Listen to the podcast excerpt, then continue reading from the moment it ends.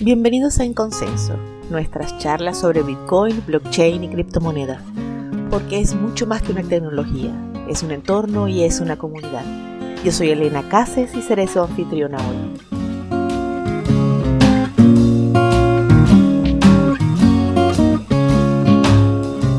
Bienvenidos una vez más a En Consenso.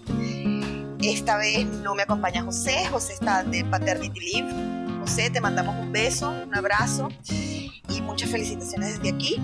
Esta vez me acompaña Miguel del equipo de Criptonoticias. No sé si lo saben, pero Miguel es el que está detrás de todos los tutoriales que tenemos en la página de Criptonoticias. Es una maravilla para enseñarle a la gente a usar nuevas tecnologías y hacer las críticas.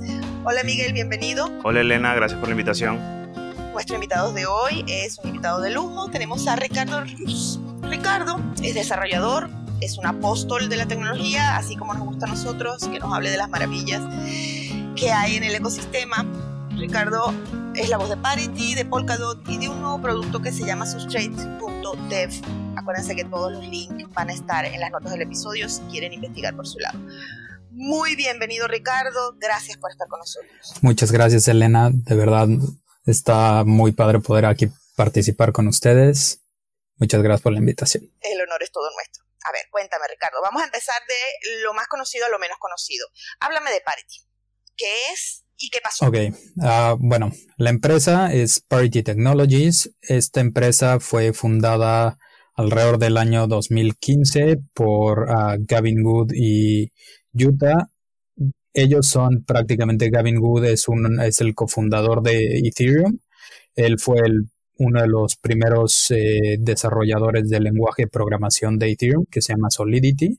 Él prácticamente creó junto con otros desarrolladores la base para que Ethereum empiece a tener todos los smart contracts. Eh, de ahí nosotros eh, hemos siempre estado muy, muy conectados a todo el ecosistema de Ethereum.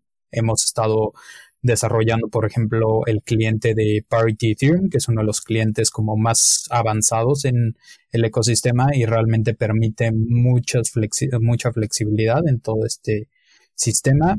Y prácticamente también hemos desarrollado otros productos como Parity Bitcoin y recientemente hubo una asociación con eh, Zcash y bueno, la fundación Zcash en donde se hizo un producto que se llama Zebra que es la implementación en Rust, que es el lenguaje de programación que más utilizamos aquí en Parity y nos permite justo manejar las cosas de forma mucho más segura. Entonces, según lo que me estás diciendo, Parity sigue con Ethereum, no hay ningún problema con Ethereum, no se divorciaron de Ethereum, no se pelearon con Ethereum, todo está bien.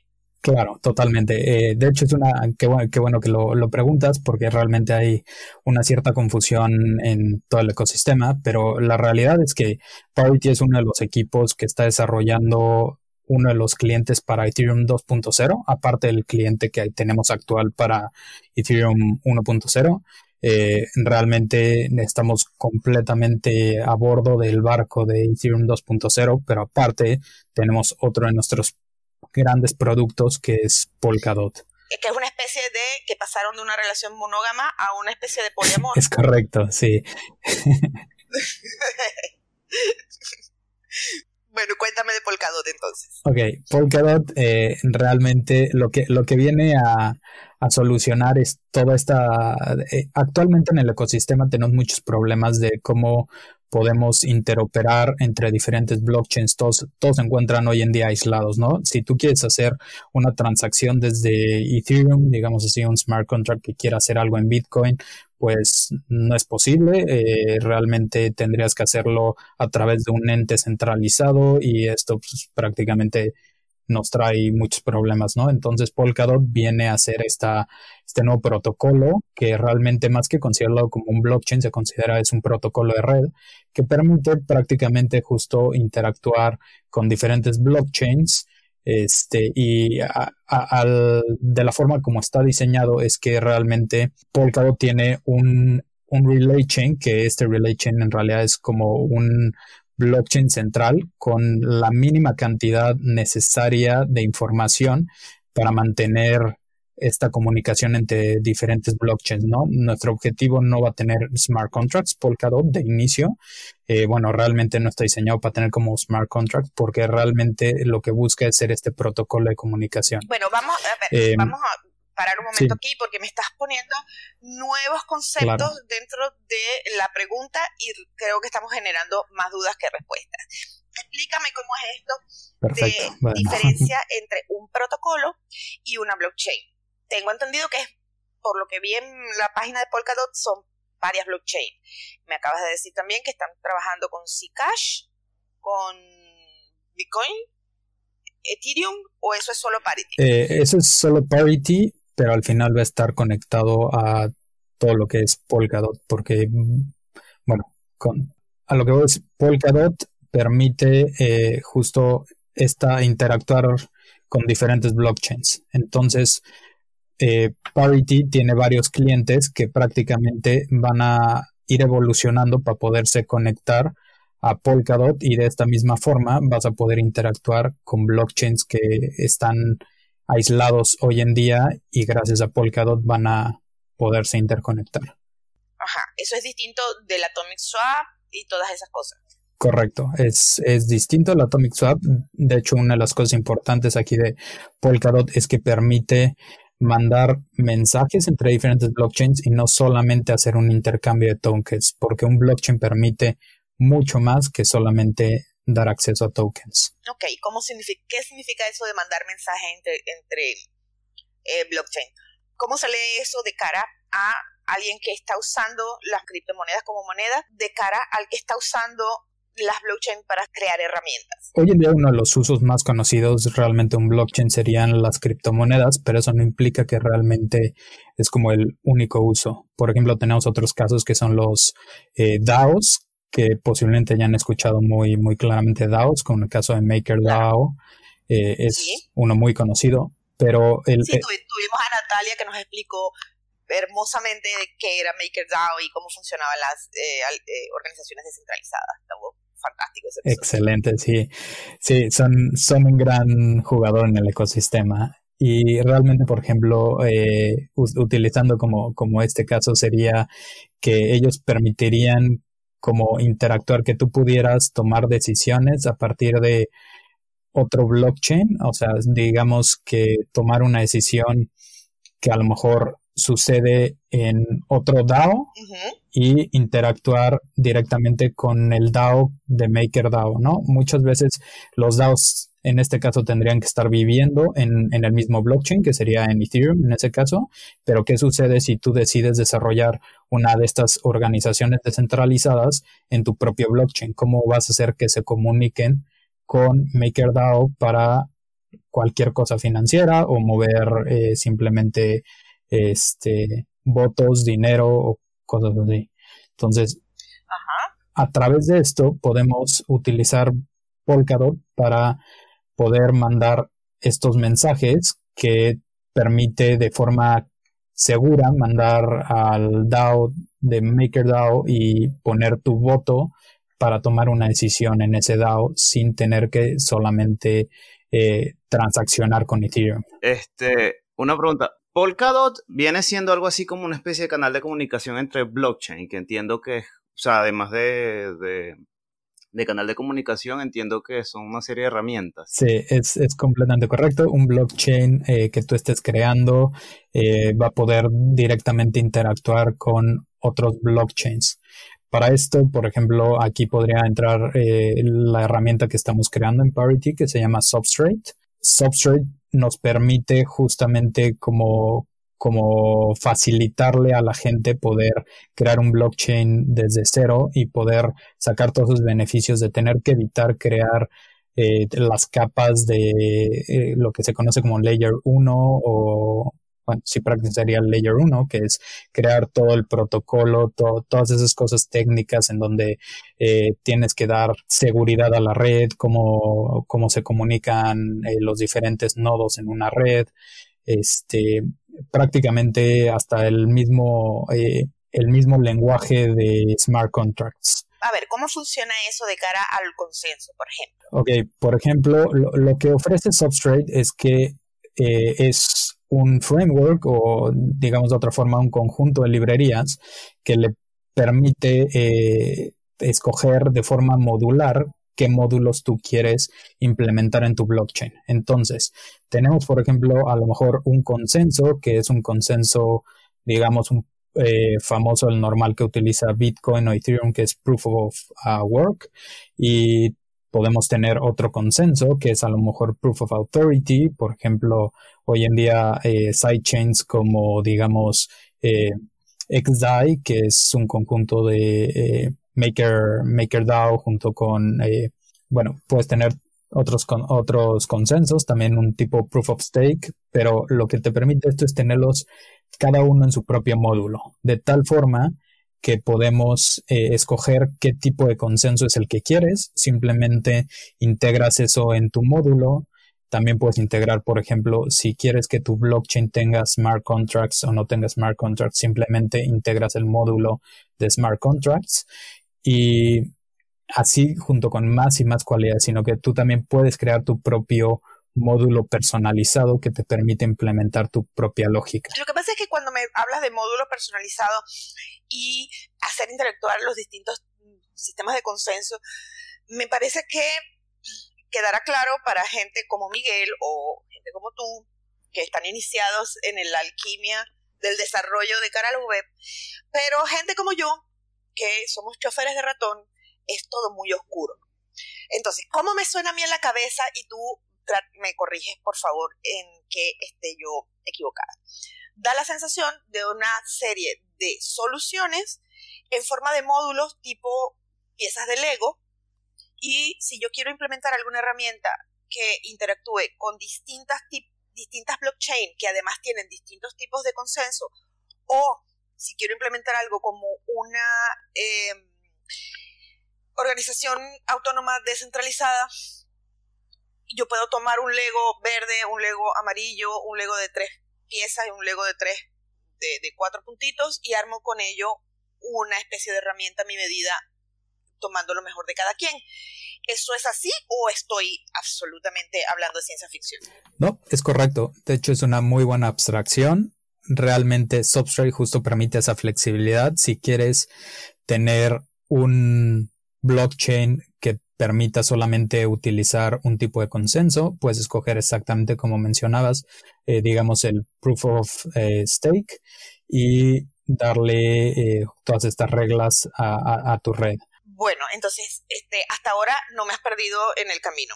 estoy, estoy, todavía montada en el tren y entendiendo más o menos qué es lo que quieres, eh, qué es lo que estás planteando como solución con eh, Substrate. Ahora, explícame algo. Una solución como es, que es una, además una librería de eh, ármelo usted mismo, según sus medidas, que además es capaz de hacer interactuar distintas blockchain y generar soluciones de cara a el consumidor final. ¿Por qué eso no está puesto en un pedestal y estamos todos encendiéndoles velas y adorándolo en un altar? ¿Qué es lo que está fallando o qué es lo que no está funcionando? ¿Por qué no estamos saliendo todos para allá como la solución a todos los problemas? ¿O qué le falta? Sería, está todavía en, periodo de producción. ¿Qué es lo que le falta? Porque me, suena a la solución a todos los problemas. Listo, ya está. en realidad, sí, es, es, muy emocionante esta tecnología y, y sí tienes razón. Eh, la, la, verdad razón por la que todavía esto está en, necesita más impulso eh, se requiere justamente porque está en evolución constante, ¿no? Apenas estamos, eh, bueno, ya estamos eh, sacando prácticamente la versión 2 de Substrate, está en proceso de, y esto es lo que le está dando, con lo que está desarrollado la versión previa a Polkadot, que se llama Kusama. Kusama ya es una red que está afuera. Eh, hoy en día está utilizando, por ejemplo, justo mencionando estos módulos de Substrate, Kusama y Polkadot, las versiones iniciales van a estar construidas utilizando Substrate. Y esta primera versión de Kusama tiene un Proof of Authority por el momento. Esto conforme vayan encontrándose algunos eh, algunos errorcitos, algunas cosas se vayan haciendo correcciones en la marcha. En las próximas semanas, posiblemente un mes o una cosa de ese estilo, se, va a seguir eh, utilizando y actualizando poco a poco este protocolo. Em, poco a poco se va a abrir, se va a hacer que en lugar de ser proof of authority empiece a entrar más eh, los validadores o que, tengan algo stake, va a pasar a ser un proof of stake completamente, pero con unas ciertas modificaciones en donde la gobernanza se convierte completamente eh, ser on-chain, pero tiene algún tipo de, eh, de pues como Web3, ok, aquí habría que mencionar un poco. Eh, sí, porque ya, voy a meter aquí otra, ok, una, una fundación. Pues, más que nada es que es enorme este proyecto, pero aquí hablaríamos eh, justamente de cómo, cómo está creado el proyecto, ¿no? Veamos. Eh, Parity Technologies está desarrollando Polkadot, pero la parte como la asociación que realmente lleva el desarrollo de Polkadot se llama Web3 Foundation. Esta asociación, esta fundación, nos, es la que eh, está impulsando todo el ecosistema de, en general, de todo lo que es blockchain, pero está ahorita muy enfocado en Polkadot. Esta prácticamente nos, nos tiene contratados a Parity Technologies para estar desarrollando la primera versión de Polkadot. Entonces, eh, el, objetivo que tiene Web3 Foundation es crear clientes en diferentes tecnologías, no solamente con Substrate. Entonces permite realmente que esto sea mucho más descentralizado, ¿no? Web3 Foundation es una fundación sin fines de lucro, una organización sin fines de lucro o es una empresa privada? No, Web3 Foundation es, como dices, es una fundación sin fines de lucro. Eh, fue fundada por Gavin Wood y eh, de ahí esa relación estrecha que tenemos con ellos, pero son dos entes separadas. Parity Technologies y Web3 Foundation son dos eh, cosas completamente separadas. Simplemente... ¿Separada? ¿Separadas como Libra? ¿Está separada de Facebook o separada, separada? Em, realmente es separada, separada. O sea, eh, completamente, porque lo, único que sucede es que eh, aquí nos tenemos un, digamos, un contrato para desarrollar Polkadot y una vez que Polkadot igual eh, esté desarrollada, pues nosotros igual podemos seguir haciendo como diferentes proyectos, ¿no? No, solamente depender de, mantener como Polkadot como tal. Eh, pues, bueno, Substrate es, es un producto hecho por Parity Technologies y es justamente esta primera implementación de Polkadot, va a ser desarrollada con Substrate. Pero eh, Web3 Foundation está también dando eh, grants y está consiguiendo otras empresas, startups que están desarrollando clientes de Polkadot en diferentes lenguajes de programación. Entonces no van a depender forzosamente de Substrate. Pero Substrate va a ser la herramienta principal si quieres realmente desarrollar algo súper rápido y algo súper con las mejores prácticas que existen hoy en día en el ecosistema para hacer tu propio blockchain y unirte a Polkadot. Ok, entonces ya estamos hablando de hacer mi propia blockchain, no de hacer un protocolo que interactúe con blockchain. Esas propias blockchain sobre qué se hace. Cualquiera, cualquier protocolo que a mí me guste, cualquier blockchain. Ese, ese blockchain, eh, prácticamente sí, tú puedes escoger las reglas que quieras para meterlas en, tu propio blockchain. Simplemente podría estar creándose un consorcio, a lo mejor digamos de eh, aseguradoras y las aseguradoras entre ellas quieren tener su propio blockchain. ¿Cómo harías que eso suena, eso suena a alianza del mal, las aseguradoras con una blockchain.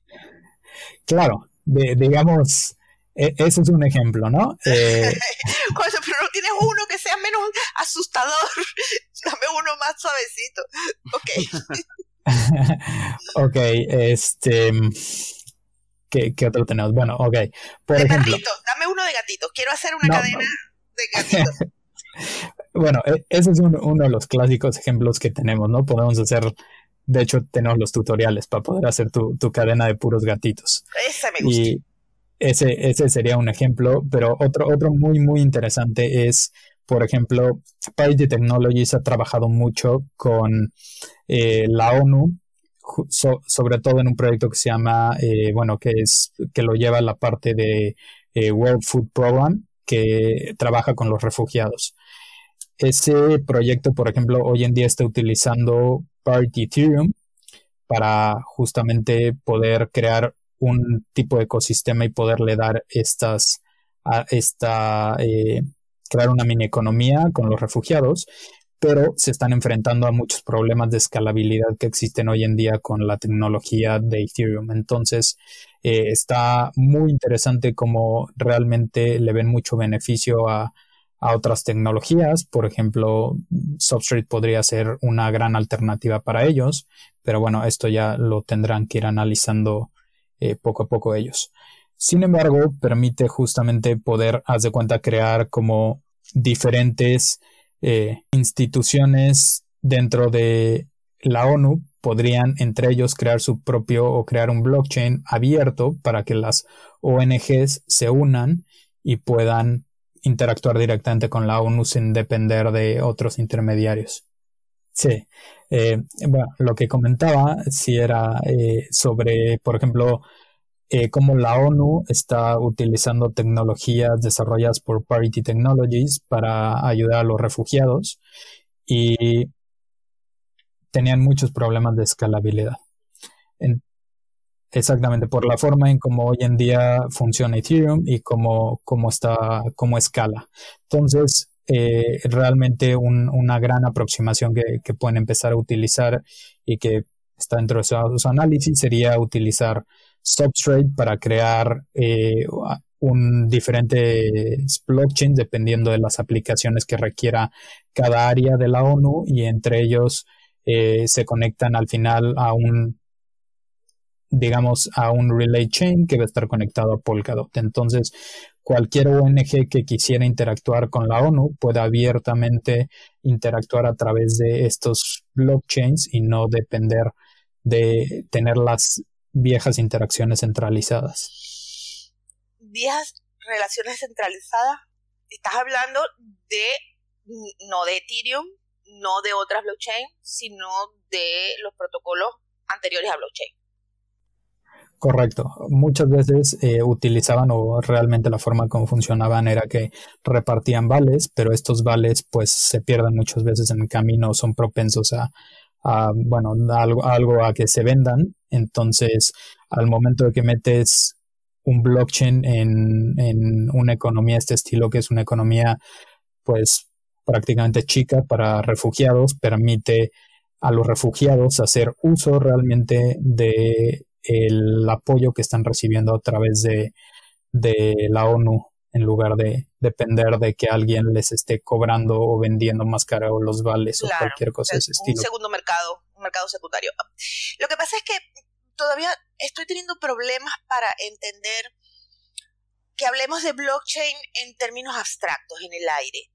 Y, y después nos referimos a blockchains particulares como Zcash o como Ethereum, como Bitcoin, y después volvemos a hablar de Bitcoin en el aire como proyectos futuros por ver o por ser. Y las interacciones que me estás hablando de Substrate o Polkadot también son en soluciones futuras.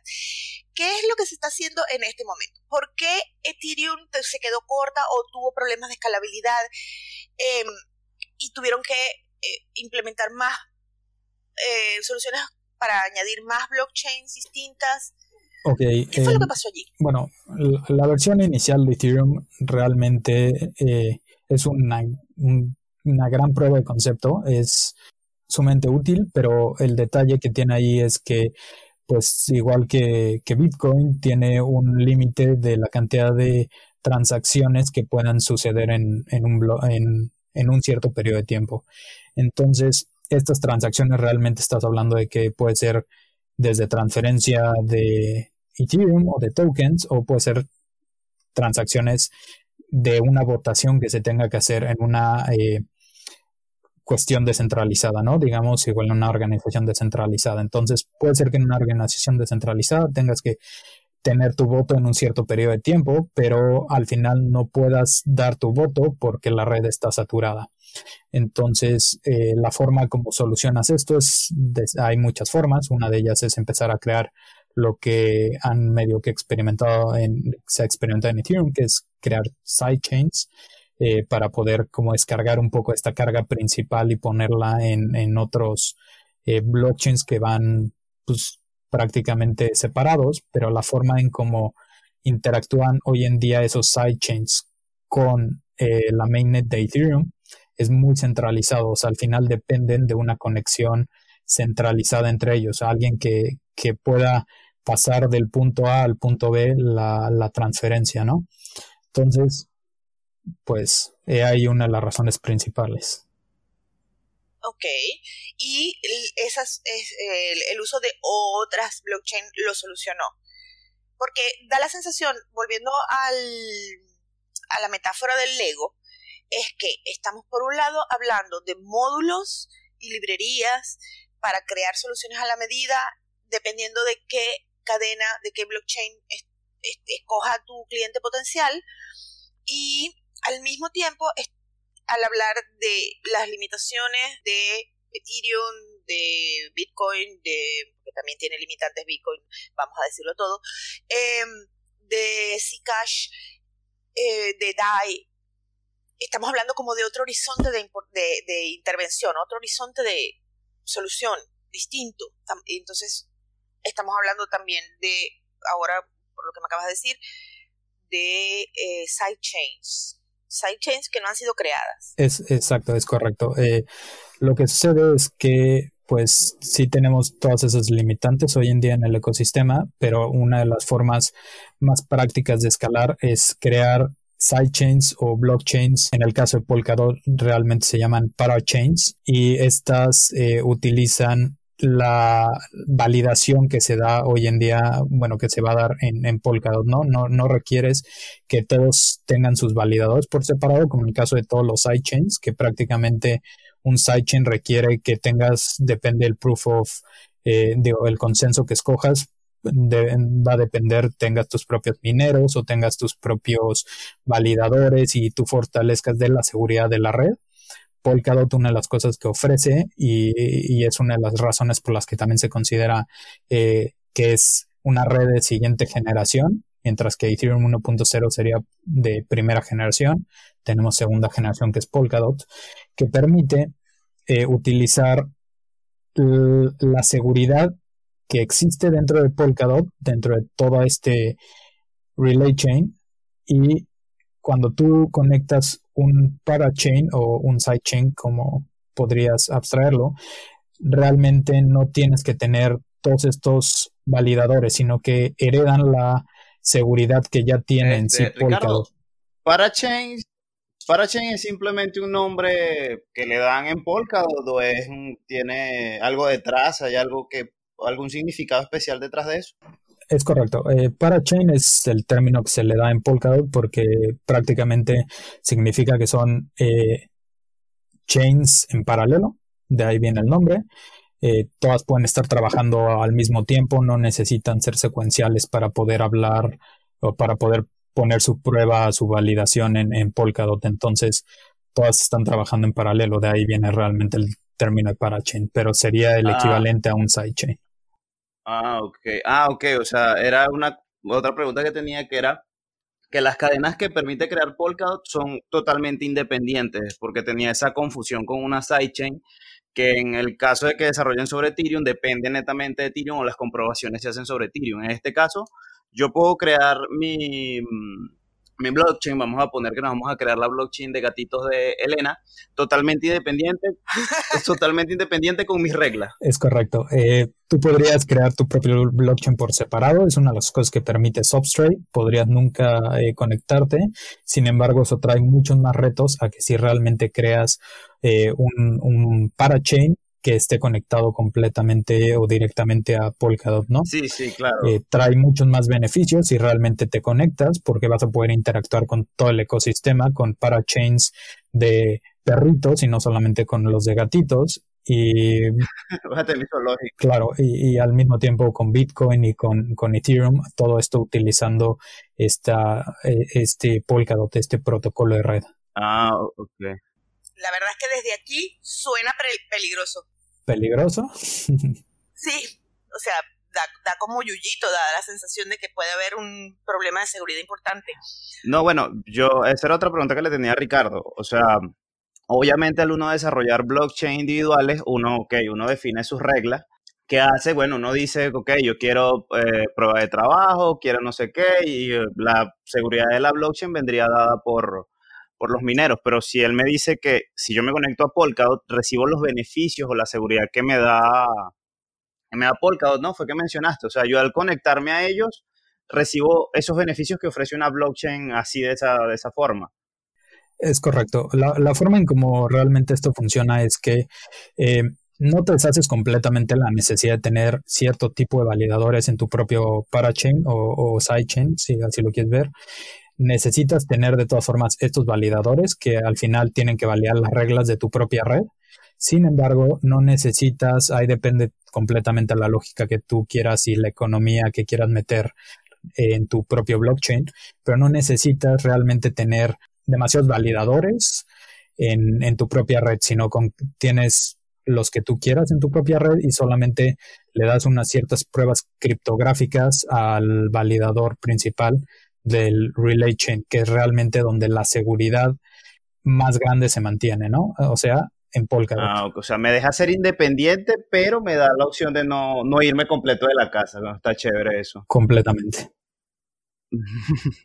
A mí me asusta mucho la idea de una parachain que no esté armado sobre un timestamp. No, completamente están armados con timestamp y tienen, digamos que en lugar de tener un validador muy poderoso que utilices como demasiados recursos o como se gastan hoy en día en Proof of Work o incluso Proof of Stake también va a requerir computadoras o servidores con algo de potencia, eh, realmente puedes tener mucho más separados, digamos, podría ser hasta en teléfonos celulares, podríamos estar hablando de un blockchain que funcione para IoT y solamente eh, computadoras muy chiquitas podrían ser tus validadores y estos le dan realmente ya la prueba final al validador eh, que vive en, en, Polkadot. Y esto es realmente lo que le da finalidad a tu, a tu transacción. El hecho, cuando tú pones en Polkadot, pones tu transacción final, ahí es cuando queda como finalizada, mientras que en tu propio blockchain eh, lleva una eh, finalidad probabilística o depende qué algoritmo estés utilizando en tu propio blockchain o Estoy teniendo problemas para entender todo esto. Me resultan demasiados conceptos nuevos. no sé, eh, ni siquiera sé dónde están mis dudas. sí. Da la sensación de que es como un como un concepto completamente nuevo.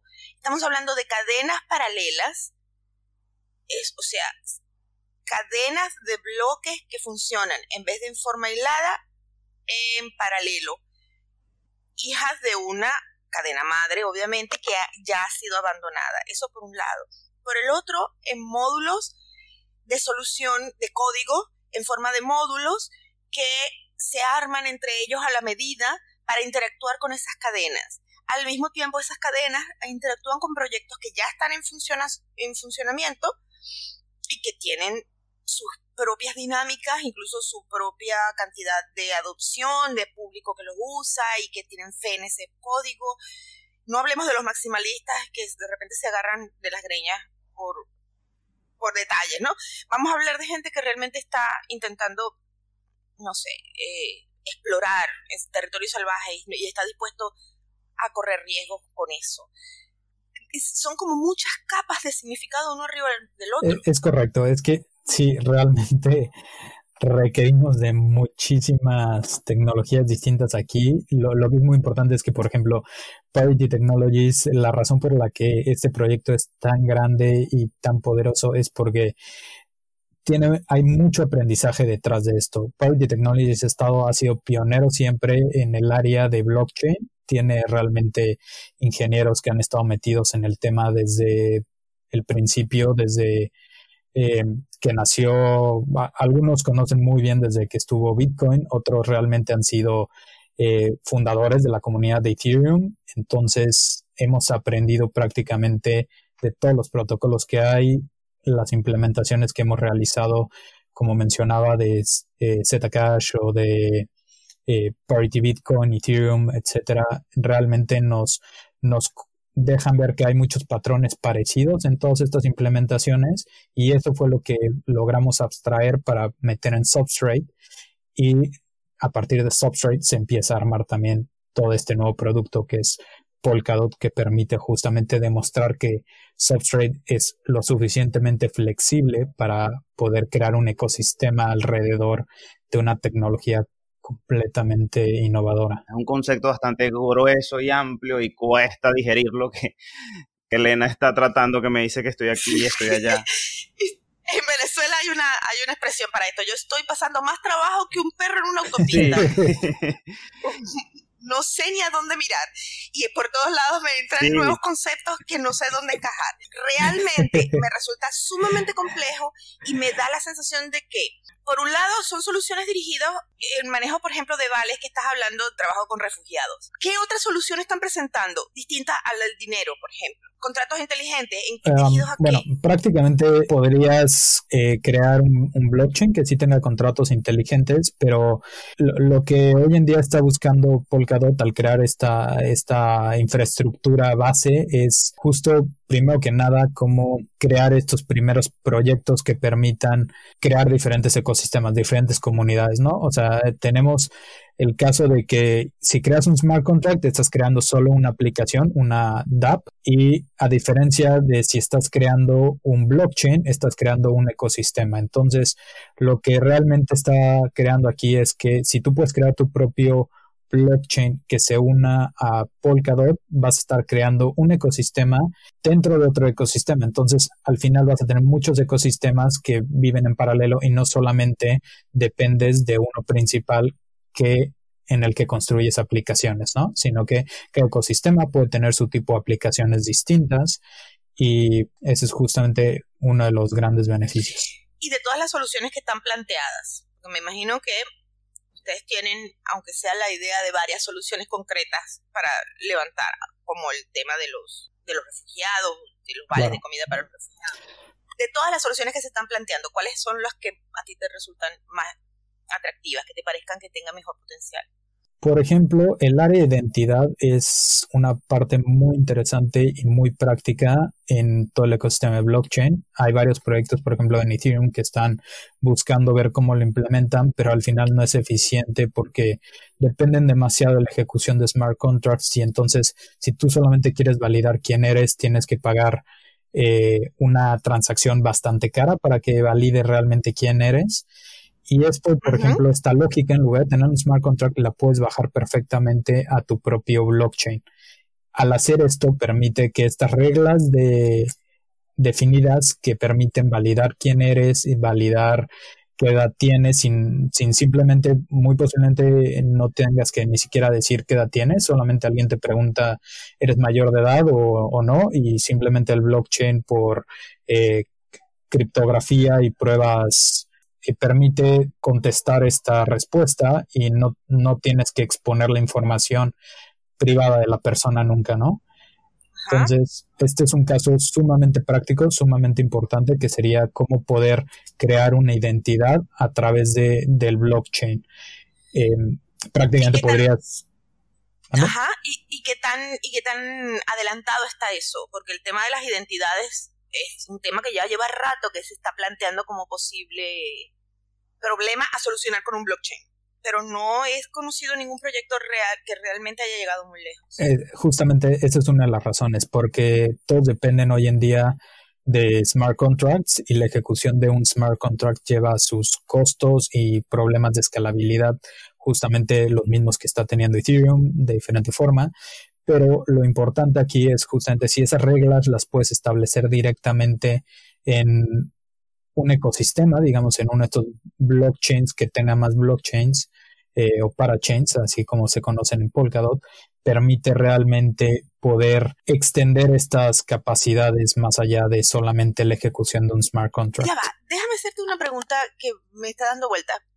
¿Por qué parachains y no chains laterales? ¿Qué los diferencia? Es el mismo, es prácticamente el mismo concepto. Lo, lo que sucede es que estos parachains, viniendo de, del hecho de ser del término de un chain paralelo, permite realmente que mientras vas creciendo tu comunidad o simplemente si estás haciendo pruebas de un producto nuevo, lo conectas directamente a Polkadot sin tener que estar eh, convenciendo a toda una comunidad, a todo un consorcio o como lo, que sea en este caso, que todos tengan que tener su computador, bueno, sus validadores y realmente permite justamente como extender estas... extender las posibilidades del blockchain sin tener que ser tan poco económico en los recursos, una cosa así. Sí, es correcto. Permite extender las posibilidades y el alcance sin realmente consumir tantos recursos. No necesitas tú estar poniendo tanto dinero de frente eh, como realmente requiere hoy en día mantener el ecosistema de Bitcoin o el ecosistema de Ethereum. Realmente hay, muchos mineros que hoy en día eh, prácticamente no están recibiendo ganancias, están en un punto cero y esto pues también afecta la seguridad y mantiene como eh, los costos muy altos. Entonces, si tú realmente quieres empezar a construir sobre un blockchain, muchas veces es mejor que empieces tú con tu propio blockchain y prototipos y propio, poco a poco lo vayas escalando. Y la mejor forma de que realmente creas esto es que hagas un parachain y lo conectes realmente a Polkadot. Ok, entonces, eh, a mí me da la sensación que estamos hablando de un producto que debe ser muy interesante para los desarrolladores, pero que está todavía en sus primeros pinitos y que nosotros los eh, usuarios veremos en cuando se transforme en herramientas concretas que podamos ponerle en la mano real. Es así, ¿no? ¿Te parece que ese es el, el gran conflicto que estoy teniendo con entender todas las abstracciones que me estás comentando. Correcto, sí, lo, que sucede justamente en el ecosistema es eso, que estamos creando las capas base ahorita en Polkadot y poco a poco se van a ir creando diferentes parachains, diferentes blockchains que van a estar conectados a Polkadot, que van a permitirle al usuario final tener diferentes tipos de interacciones. Magnífico. Ustedes tienen en este momento un evento que se llama Hacktoberfest y están invitando a innovadores de la blockchain a participar. Sí, es exactamente lo que es, este evento justamente busca crear una comunidad global, no solamente es un evento eh, local en Alemania, sino que realmente, por ejemplo, ahorita tenemos gente que, que está en Japón en este evento, en el DevCon de, de Ethereum, y pues prácticamente también hay en paralelo, en, bueno, en, en, algunos otros momentos hay ciertas, ciertos workshops, ciertos eventos de comunidad justamente para incentivar a que la gente realmente empiece a explorar esta nueva tecnología. ¿La gente o los desarrolladores? ¿O las empresas? Los desarrolladores. Principalmente, sí, desarrolladores y realmente los aventurados que realmente quieren hacer algo grande. Ponerle la mano a un modulito de un montón de librerías que con las que pueden ir armando juguetitos y eh, probar. Eh, Exactamente, un, un montón de, de, estas librerías que permite crear algo nuevo y sobre eso ya crear una aplicación. Bueno, entonces nuestros oyentes desarrolladores les informo que el enlace va a estar en las notas del episodio por si se interesan. El evento está abierto y están, hay documentación, eh, están invitando a unirse a la comunidad y tutoriales diversos para que se diviertan un rato. sí, realmente en, justo en, ese enlace, en el de substrate.dev, tenemos muy buenos tutoriales eh, que cada vez se van extendiendo y actualizando para explicar más a detalle cómo puedes crear tus propios blockchains y unirlos justamente como a Polkadot. Exacto, y ahí están los enlaces, tienen enlace GitHub y un montón de juguetitos para que se entretengan un rato. Lo que sí quedó es la sensación de que hay eh, como bandos y la sensación de que hay gente que dice que así no se puede desarrollar y que esa no es la manera y que uno debe ser fiel a un dios blockchain y rendirle tributo solo a un dios blockchain. me parece que eso también lo están disrumpiendo ustedes. o sea, no están contentos con disrumpir una cosa, tienen que disrumpirlo. Sí, realmente eh, una de las cosas principales, justo que, que Gavin, Gavin Wood ha dicho mucho en, en sus conferencias, es que no creemos en que un solo blockchain va a ser realmente la solución a todo. Va a ser el, el que acapare todo el mercado y que gane todo, sino que realmente los blockchains se van a crear conforme a las necesidades que existan en el ecosistema, necesidades sean de negocio o sean diferentes necesidades que ayuden a, ONGs o cualquier cosa del estilo. Entonces, prácticamente estas reglas de negocio van a estar desarrolladas más a nivel de un blockchain y no forzosamente a nivel de smart contracts que reducen muchísimo la escalabilidad si solamente nos quedamos con smart contracts solamente nos quedamos con Smart Contract, suena ya eso solito como una herejía. pues, pues sí, justamente hay, hay muchas cosas que, que podemos pensar y, y, crecer, crear nuestros propios módulos, podrías crear tus propios smart contracts con una cosa súper innovadora y prácticamente se lo puedes dar a la comunidad eh, en, con Substrate y la comunidad podría estar utilizándolo. O sea, la, otra ventaja de Substrate es que pues todo es abierto, entonces si tú creaste un propio, tu propio módulo, ese módulo se lo puedes dar a la comunidad y la gente podría estar utilizando y prácticamente es como crecer el ecosistema más, más allá de solamente eh, tener todas las reglas establecidas para un blockchain específico. La diversidad, yo estoy muy a favor de la diversidad. El poliamor, muy a favor del poliamor.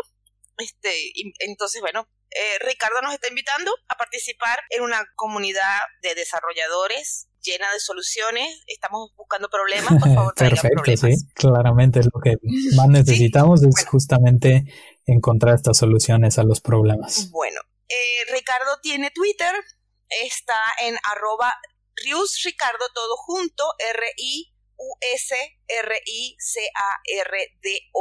arroba Rius Ricardo en Twitter, por si acaso quieren conectarse con él, hacerle preguntas, invitarlo a algún lado o sumarse a la comunidad del planteamiento que están haciendo la gente de Sustrade, que parece muy interesante.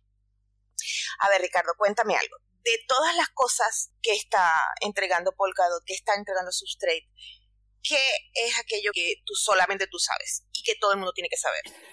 Bueno, una de las cosas más importantes también que tenemos, eh, que, que, tiene hoy en día ya la, la, versión previa Polkadot y que está desarrollada a través de Substrate, es la forma en cómo se actualiza la red. Eh, la, forma de actualizar hoy en día, por ejemplo, Bitcoin o Ethereum, eh, resulta que tienes que hacer un fork, aunque realmente todo el mundo, mucha gente no se da cuenta de esto. Eh, cada vez que, que creas una nueva regla, eh, prácticamente podrías dividir a la red, ¿no? Dividir el, si, si la gente no actualiza a tiempo sus nodos. Esto es, sí, todos sabemos lo traumático que son los forks. Claro. La gente se, divorcia, son peores que un divorcio. La gente se, se apuñala en la espalda, se pelean por los hijos, es una cosa horrible. Es una cosa espantosa, pero digamos, eh, en este caso, lo que sucede es por la forma en cómo está desarrollado, utilizamos una nueva tecnología también aquí que se llama WebAssembly, que prácticamente... Otra nueva tecnología, justo lo que me hacía falta. Otra cosa innovadora. Pero, la, ventaja de esta tecnología es que eh, esto, gracias a esta tecnología, nos permite realmente no, no, no actualizar con forks. Eh, como, esto funciona es que prácticamente esta, digamos, WebAssembly es una máquina virtual chiquita, eh, una forma de tener estas reglas de negocio que, que vamos a utilizar directamente en nuestro nodo solamente cuando han cambiado eh, las reglas de negocio.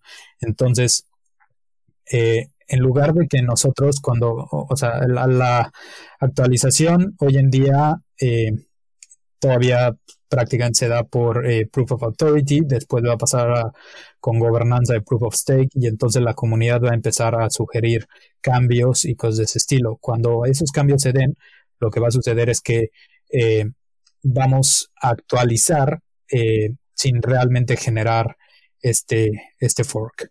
Y esto prácticamente es que va a checar eh, este código que es súper compacto, es una de las ventajas de WebAssembly, que es un código súper chico, súper compacto. Lo vamos a poner directamente en el blockchain de Polkadot y cada cliente, cada nodo que esté conectado a este blockchain va siempre a estar leyendo ese código y leer el código que él tiene registrado.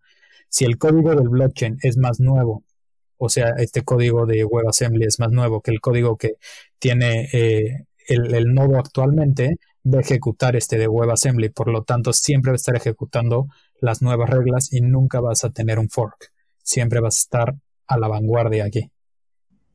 Ok, da la sensación entonces que el fork no es opcional todo el mundo a caminar derechito por la línea marcada. Es correcto, sí, todo el mundo va a seguir estas mismas reglas, eh, porque simplemente cada vez que se hace sin, sin, sin, tener que decir así como el fork, el fork viene en estos divorcios como mencionabas, pero muchas veces, los, bueno, siempre los forks eh, se dan cada vez que hay una actualización una actualización o el 90% de las veces que se actualiza eh, un cliente eh, hay un, cierto tipo de fork, por ejemplo, igual eh, eh, porque se cambian las reglas de negocio, ¿no? Entonces, pues se empiezan a rechazar los bloques anteriores y todo el mundo tiene que empezar a utilizar los nuevos bloques, tiene que aceptar los nuevos bloques. Al hacer esto, pues justamente sin querer se crean forks, pero como toda la gente entra en consenso de que quieren seguir las nuevas reglas de negocio, todo el mundo agarra y baja el nuevo código y lo mete en su nodo, en su validador.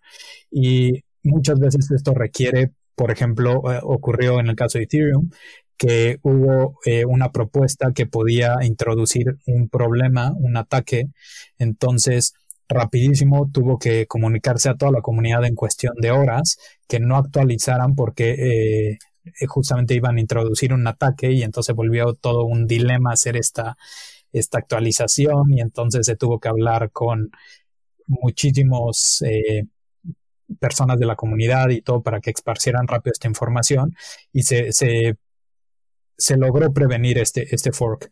Simplemente este, este no sería el caso para Polkadot o para cualquier blockchain construido sobre Substrate por esta gran ventaja que trae utilizar WebAssembly para evitar justamente tener estos forks y actualizar de forma súper limpia la,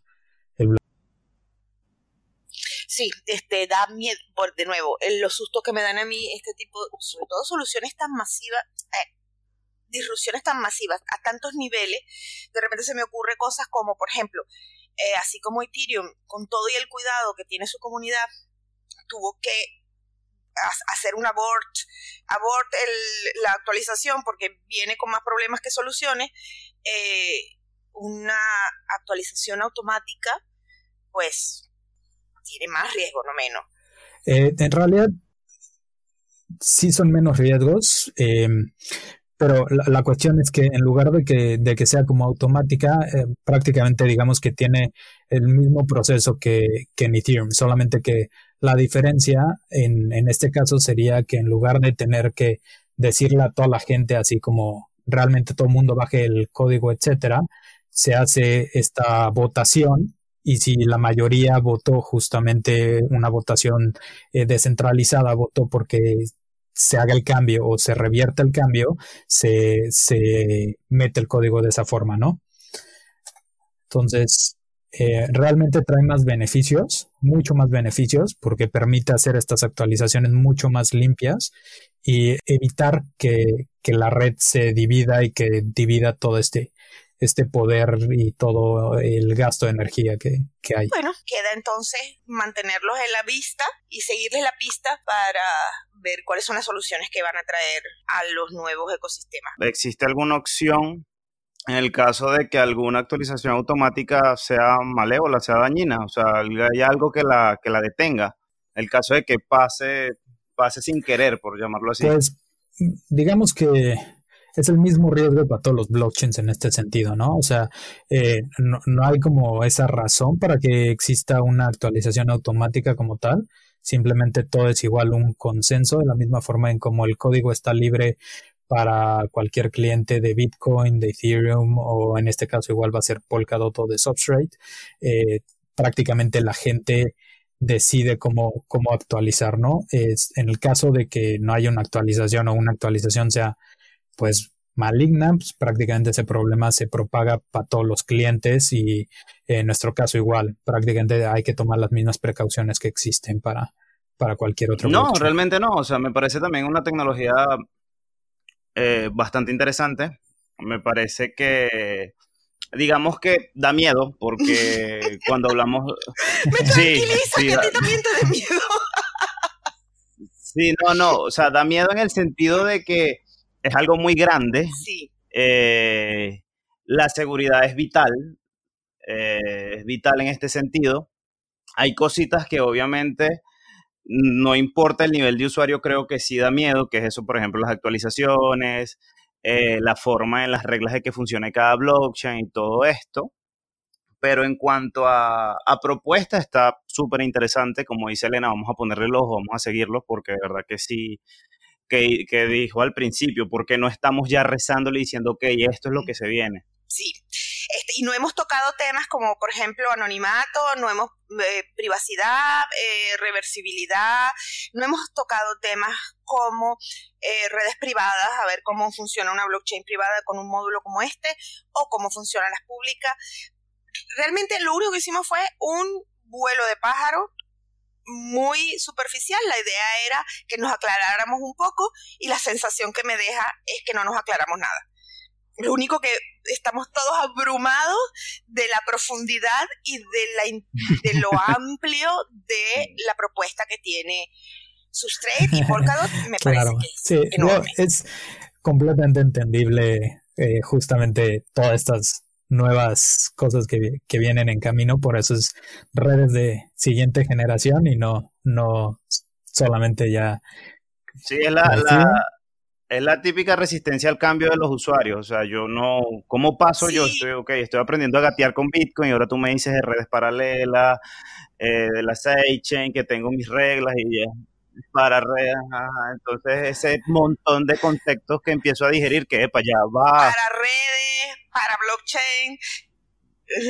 O sea, protocolos distintos, soluciones modulares, comunidad de desarrolladores trabajando en distintas blockchain cada uno con soluciones modulares. No, claro, totalmente. Sí, es, entiendo, entiendo realmente la, la complicación que tiene, pero sí es, es realmente súper emocionante poder estar en este lado de la tecnología y poder ver cómo el ecosistema está creciendo y exploramos nuevas soluciones que puedan tener un gran impacto. Y sí, todavía no hemos tocado para nada los problemas existenciales, sociales que puede disrumpir un planteamiento como este. No lo hemos ni tocado. Así que, de verdad, qué época maravillosa para estar viva. Totalmente de acuerdo. Ricardo, te agradezco muchísimo la paciencia sobre todo que mis preguntas no, no deben de haber sido las que usualmente recibe. Gracias por la paciencia de responder y tratar de hacer entendible una cosa tan profundamente compleja a tantos niveles. Miguel, muchísimas gracias por surfear todos los problemas técnicos que has tenido y que sin embargo has estado aquí. No, gracias a ti, Elena, por soportarme. No, para nada, para nada. Ha sido un gusto. Ricardo, de verdad un gusto. Igualmente, muchísimas gracias por tu tiempo, Elena. Muchas gracias, Miguel. Realmente ha sido muy padre participar aquí con ustedes. Bueno, extendemos la invitación a todos nuestros oyentes. Si quieren saber más del tema, vamos a dejar los enlaces en las notas del episodio. Y Ricardo se ha puesto a la orden con su Twitter, arroba Ricardo. A todos nuestros oyentes, gracias por escuchar. Estas charlas en consenso hacen parte de Criptonoticias, el periódico especializado en Bitcoin líder en habla hispana. Nos pueden encontrar en Twitter, Facebook, Instagram, LinkedIn, YouTube, Telegram, en la web criptonoticias.com y ahora en formato podcast, donde sea que escuches tus podcasts. Gracias por acompañarnos.